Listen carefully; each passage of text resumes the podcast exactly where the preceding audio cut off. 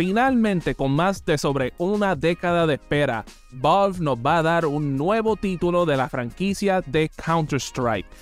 Lo que le han llamado el Counter-Strike Dokkan estará lanzando en este verano. Será un juego free to play, pero que será un juego que va a estar reemplazando lo que fue Counter-Strike Global Offensive, cual lanzó en el 2012. Eh, y cuando ustedes preguntan esto, pero Mario, un momento, esto te recuerda un poquito a lo que pasó con, con Overwatch, de Overwatch 1 y Overwatch 2. Pues hasta cierto nivel así lo es, pero en esta ocasión como que hace sentido porque Counter-Strike Global Offensive, cual de nuevo salió en el 2012, ya ahora en agosto cumple 13 años desde su lanzamiento. Eh, literalmente un juego que, bueno, como que 13, 11 años de lanzamiento. Este es un juego que se ha, visto que ha tenido mejores días. No eh, eh, estaba utilizando el antes este, Engine Source 1. Hoy en esta nueva versión de Counter-Strike va a estar utilizando lo que es el Source Engine 2. Y con eso vienen un montón de actualizaciones buenas, Estamos viendo cómo están cambiando algunas dinámicas de la jugabilidad, especialmente con las granadas de humo. que, sí en vez de ser estas texturas que tú veías que eran dibujadas, ahora se están convirtiendo en objetos en 3D que tú puedes interactuar con ellos con disparos, con granadas. Se, abre así el humo bien brutal, hermano. Eso lo vi, se, expande. y tú, tú, le tiras la granada, se sale el humo.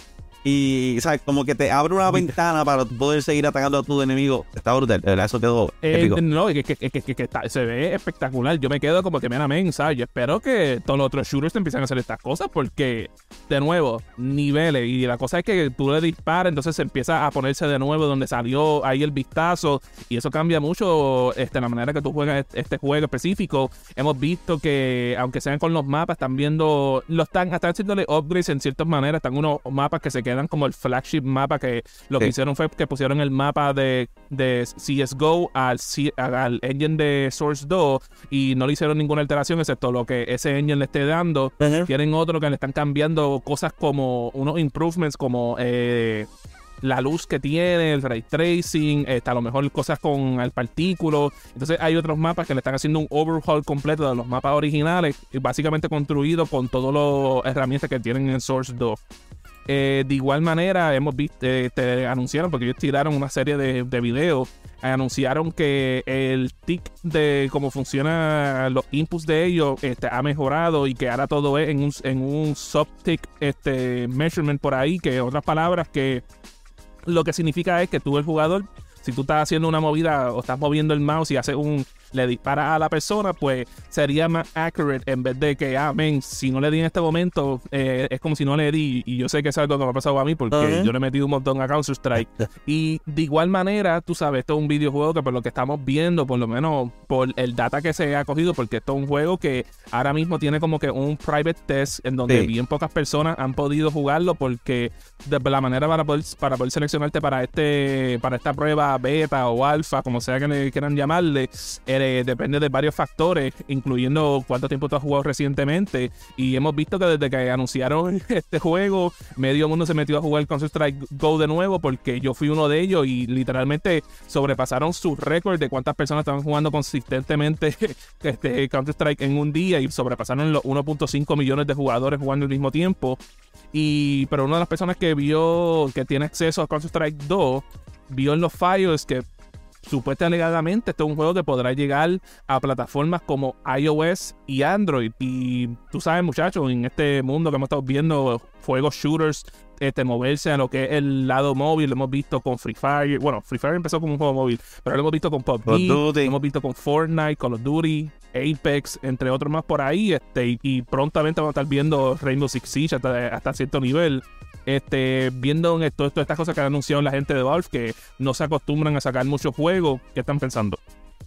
Eh, realmente era hora de que, eh, de que estén lanzando un nuevo videojuego, porque dime tú, este, Mario, ¿acaso esto no se, no se te hace familiar? Esta situación. Me hace familiar. Me hace familiar, Manuel, porque lo vimos con lo que pasó con Overwatch y por lo que estoy tengo entendido, esto va a ser un juego que literalmente en tu librería, lo que te decía antes CSGO, ahora te va a decirte este Counter-Strike 2, que todavía en cuestión de nombre no me acostumbro porque técnicamente sería el cuarto juego de Counter-Strike y básicamente lo que hicieron fue que están recreando el juego por completo con, la con el nuevo engine que tienen, que en aquel entonces no habían terminado el engine cuando hicieron ese juego. Y en parte como que se siente como que un poquito como que esto es como así, pero entonces me pongo a recordarme. es que Counter-Strike siempre ha sido así, ¿sabes? Y, cuando tú te pones a ver en, en precios de juegos, el primer Counter-Strike literalmente fue un mod en Half-Life 1. Y después cuando tuvimos lo que fue Counter-Strike Source, que se hizo con el primer motor gráfico de, de Valve, eh, eso fue un videojuego que lo más que costó fueron 20 dólares. Y con todo eso, ¿sabes? Era un juego que era jugado por años y años. Después no fue como hasta el 2012 que este, con los improvements que habían hecho a ese engine, pues vimos lo que fue Counter-Strike Global Offensive. Porque el Source salió en el 2007, este salió para el, como el 2012. Habían pasado casi como 5 años o algo así. Y cuando tú te pones a ver, ¿sabes? Y yo era uno y me quedaba como que, diablo, men, tienen, deberían hacerle una nueva versión a Counter-Strike porque medio mundo lo sigue jugando. Porque, by the way, todavía está el sol de hoy. Hay personas que juegan todavía en la primera versión de Counter-Strike y tienen una escena activa hasta el sol de hoy. ese, juego no, ese juego no muere para nada. Sí, este, pero... Y tú te pones, pero tú te pones a pensar como que día tremendo, ¿sabes? Deberían de hacerle algo para este juego para que por lo menos se vea up to par para los tiempos de ahora y parece que Valve lleva haciendo eso por los últimos tres años porque es lo que estamos viendo con esto y por lo menos con ellos siempre hemos visto que todos los mapas que, que hacen en el juego lo ponen en la nueva versión, so de ellos no es tan malo como lo que vimos con Activision Blizzard. Pero antes de seguir muchachos, hay que, hay que darle los props a nuestro episodio del día de hoy, que lo es la gente de Collections allá en, en Plaza de la América, en el segundo nivel. Hay que reconocer a los originales y ese título lo tiene Collections en el segundo nivel de Plaza Las Américas. Si hablamos de tarjetas de Pokémon, Magic, NBA, Major League Baseball, bueno si te pasa por la mente alguna tarjeta en Collections, la encuentras. Pero decir que eso es todo es una blasfemia, porque si te consideras un coleccionista en Collections, encontrarás las estatuas y juguetes que tú necesitas para decorar el cuarto y llevarlo a otro nivel. El nombre lo dice, Collections, en el segundo nivel de Plaza Las Américas, la tienda OG de los coleccionistas en Puerto Rico. Ay, mano, este, eh, eh, realmente no me sorprende un poquito de que estén lanzando posiblemente Counter-Strike en móvil, porque mira el éxito que ha tenido Call of Duty móvil. El mercado móvil es una, una, de las plataformas en que más genera dinero y al fin del día tú necesitas generar ingresos. Ah, so, tú tienes a Counter-Strike, un, video, un videojuego bastante popular ¿cómo estaría siendo adaptado a una, a una, versión móvil? ¿Sería siendo más un Team Deathmatch o simplemente como que ah, recreando un one-on-one de, lo que o, será con bot, este, únicamente pegado con bot? Bueno, muchachos, ¿saben? por eso a mí me preocupa porque yo jugué Counter-Strike Go en PlayStation 3 y como una persona que había jugado Source antes, una cosa que muchos de nosotros notamos fue que este juego en consola, por lo menos como ellos lo hicieron con, esa versión, no se adaptaba muy bien para ser jugado con control. Y por mucho tiempo, o sea, cuando tú, tú piensas Counter-Strike, es un juego que si tú juegas este juego con una cosa que no sea un keyboard y un mouse, es como que bien eh, eh, no se siente como Counter-Strike. Y literalmente es como que bien difícil adaptarlo a otras cosas. So, tendríamos que ver cómo sucede. En lo que dijeron de los bots, eso es una cosa que vimos en la versión de PlayStation 3 cuando tú lo jugabas single player, porque no estabas conectado al internet, cosas así. Aquí hay que ver cómo ellos pueden adaptar esa experiencia, porque vamos a ver, claro, se ve actualmente no es en lo que no Fortnite y Call of Duty. Y sabes, y Counter-Strike es un juego que es full shooter, es más shooter táctico hasta cierto nivel. Y lo hemos visto con los modos que tienen, que es como que capturar a, al rehén, este, de, plantar la bomba o desactivar la bomba. Cuando te matan, te matan por el round y tienes que esperar. Tienes que, y, el punto es que tú no mueras para tú poder tener dinero para poder comprar la mejor pistola el próximo round. Que hay que ver cómo ellos pueden adaptar eso en una plataforma móvil y que se sienta como Counter-Strike. Pero si Rainbow Six este, va a tener un videojuego móvil que va a estar llegando pronto. Y eso me interesa ver cómo, cómo lo van a hacerlo también. Yo, yo entiendo que Counter-Strike está destinado y seguramente podría hacerle, podría generar nueva audiencia porque este, yo entiendo que el issue es no es relanzar una versión totalmente nueva, sino es llegar e, este videojuego a una plataforma totalmente distinta porque las plataformas móviles han tenido un, crecimiento bastante significativo desde que, vamos a ser sinceros, desde que Counter-Strike Go fue lanzado. Y seguramente una, la escena eSport, cual Bob estima bastante, podría estar atrayendo a más personas. Y sin duda, ya que ellos están impulsando el, este, el cloud gaming, podríamos, este, este, podríamos este, ver más esto y seguramente Pero, llegar a, ¿cómo te más, digo, una más audiencia. Ajá. Eh, porque por lo menos pues, diste lo de esports y hay que hablar claro, men, ¿sabes? Esta gente de Valve con Counter-Strike desde Source siempre han sido un mainstay en los torneos de, de esports, en todo lo que tiene que ver el shooter. Sí. Cuando se dicen Counter-Strike, dicen el rey de los shooters y en computadora no hay ninguno que le llegue, ¿sabes? Like, son bien pocos los que le llegan a ese nivel de competitividad que en ese juego tú ves que es como que, bro, o sea, eso es la experiencia que tú tienes que tener en ese juego es como los coreanos tenían para cuando jugaban StarCraft en los 90 y principios de los 2000. Es, es intenso ese juego.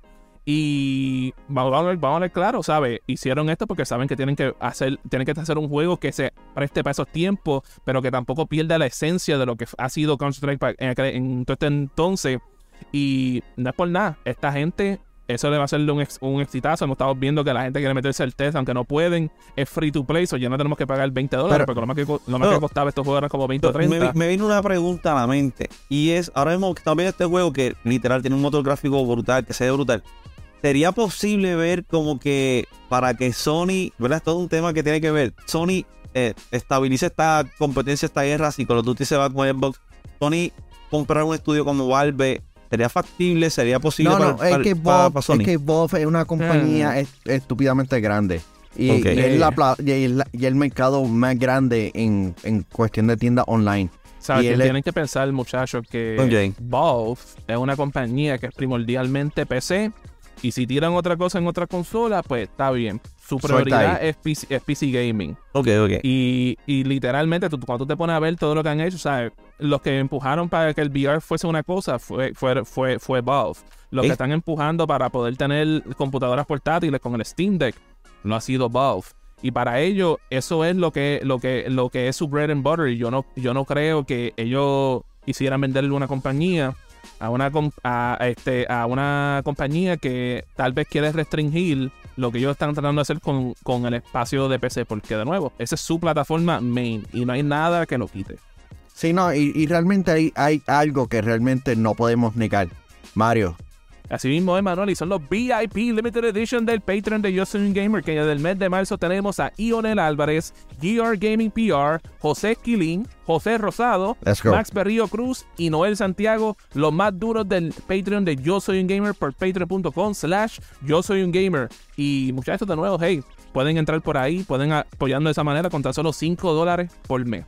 Eh, pero siguiendo con el tema, muchachos, tú sabes, Ey. like, tú te pones a pensar lo que ha hecho Valve eh, también en, en videojuegos, porque vamos a ver claro, eh, Valve también es conocido, además de tener Steam, que es la plataforma número uno en juegos de PC, como mencionó Sí, la- este la Manuel. tienda. También son reconocidos por sus títulos y no es por nada, yo me estoy quedando como que, wow, man, hace dos años atrás lanzaste Half-Life Alex, que lo habíamos visto un juego de Half-Life como desde el 2007. Sí. Ahora estamos recibiendo un nuevo juego de Counter-Strike este año. ¿Será que tal, tal vez estamos viendo que Valve esté regresando a, a empezar a tirar más juegos consistentemente? Ser. supuestamente ellos tienen, ellos tienen un montón de, de videojuegos en, en desarrollo. Y ellos lo que quieren es impulsar nueva tecnología. Pero en este caso, todo apunta a que Counter-Strike necesitaba un update. Y tú sabes quién es el próximo. Team Fortress. Eh, Team Team Fortress necesita estoy el- el- contigo. el- la mejora. este, Mira, Manuel, qué bueno que lo dijiste, porque yo pensaba que tú me ibas a decir, me, me, me, me iba a decirme 4 Dead. No, me dijiste el que yo quería decir, que era Team Fortress Bro. Vamos a hablar claro. Team Fortress 2 dominó por años la escena de, de- online en, en computadora. Y hasta en el 360 por un ratito, porque eso salió en el, en el Orange Box. Y vamos a ver claro, han dejado que Overwatch le, le sacara, le- lo tumbara del, del, del mountaintop, pero al final del día, cuando viene Wolf y dice, no, menos nosotros, nosotros tenemos que aquí poner lo que somos. Y te estoy seguro que si ellos van a hacer un, un, un, Los un hijos de Team Heat. Fortress 3, sí. esta gente tiene que hacer algo que so- supere a Overwatch y yo estoy seguro que ellos lo pueden hacer. Sí, Que no es por nada, no es por nada. En un momento, cuando tú sabes que hoy en día todo el mundo está hype cuando tiraban los eventos en Fortnite y estas cosas.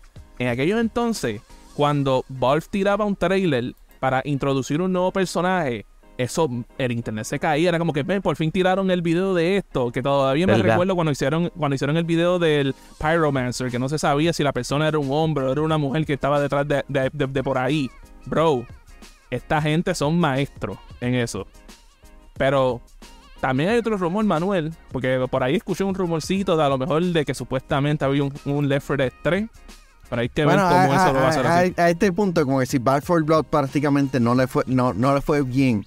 Y fue hecho por la misma gente que trabajó en Left 4 Dead. Como que, dude. Pero yo creo que tú, tú lo diste en el clavo, Manuel, cuando tú dijiste que Valve es un estudio que se enfoca en sacar nueva tecnología. Y eso es lo que ellos han hecho con todos sus títulos, like, con, específicamente con juegos como Half-Life y, y Counter-Strike, que para ellos todo lo que tiene que ver con simulaciones de física, like, siempre son espectaculares. Y yo considero que hay que ver qué es lo que puede hacer con un Left 4 Dead 3 porque claramente tiene, hay que encontrar una manera para evolucionar ese formato que no sea lo mismo. Pero, pero, el, que, el que a mí me interesa sería un potencial por el 3. sue- suelta ahí. Pero tú crees que eh, este Counter-Strike debería ser, uno, multiplataforma. Y dos, Sí. podría irse de tú a tú con, a- con Call of Duty en este año.